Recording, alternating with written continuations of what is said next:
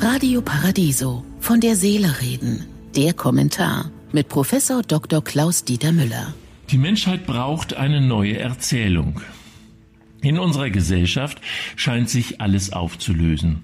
Die bewährten politischen Koalitionen, die weltumspannenden Ideologien, die Nation als politischer Handlungsraum, die Bindungswirkung der politischen Parteien, aber auch die Familienstrukturen, sogar die sexuellen Identitäten.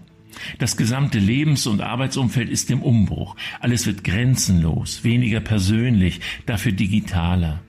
Politik wird immer schwieriger und undurchschaubarer, bürokratischer und von immer mehr Gegenpositionen bestimmt.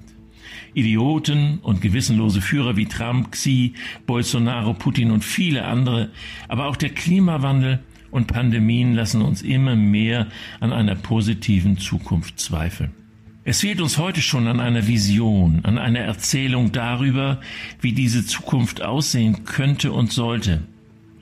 Die älteste große Erzählung, die jetzt schon über 2000 Jahre Millionen Menschen fasziniert, ist die Bibel. Die Schöpfung ist der Ausgangspunkt einer Erzählung, die jenseits politischer Theorien die Menschheit vereint. Im Alten Testament geht es um Flucht, aber auch um die Befreiung aus ungerechten Verhältnissen. Während im Alten Testament die Einhaltung der Gebote Gottes bestimmend ist, geht es im Neuen Testament stärker um Liebe und Zuwendung zum Nächsten. Aber es gab auch visionäre Geschichten unseres Volkes. Unter Adenauer und Erhard etwa der Wille, aus Schuld und Verzweiflung wieder Anerkennung und Wohlstand zu erreichen. Willy Brandt stand für die Geschichte der Versöhnung zwischen Ost und West, aber auch zwischen Nord und Süd. Seither gibt es keine visionären Erzählungen mehr. Technokraten und Bürokraten haben das Zepter fest in der Hand. Wovon müsste eine Geschichte erzählen, die uns motiviert, an unserer Zukunft gerne zu arbeiten?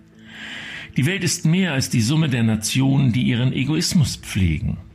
Ich könnte mir ein weltweites Tribunal vorstellen, damit alle Verbrechen gegen die Menschlichkeit verfolgt werden können. Die Welt muss befreit werden vom zerstörerischen Wachstumsdrang und einem sinnlosen Konsum. Den Menschen muss es um Qualität statt um Quantität gehen. Gerechter Handel muss die Schere zwischen Arm und Reich verringern und das Leben dort lebenswert machen, wo die Menschen geboren wurden und so keine Gründe mehr für eine Flucht bestehen. Es muss wieder ein friedliches Miteinander zwischen Mensch und Natur geben. Lassen Sie uns an einer solchen märchenhaften Geschichte gemeinsam arbeiten. Ich wünsche Ihnen einen glücklichen Tag, aber bleiben Sie achtsam. Von der Seele reden mit Politik- und Medienwissenschaftler Klaus-Dieter Müller, Vorstand der Stiftung Christliche Werte leben. Alle Texte zum Nachhören und Nachlesen auf www.paradiso.de.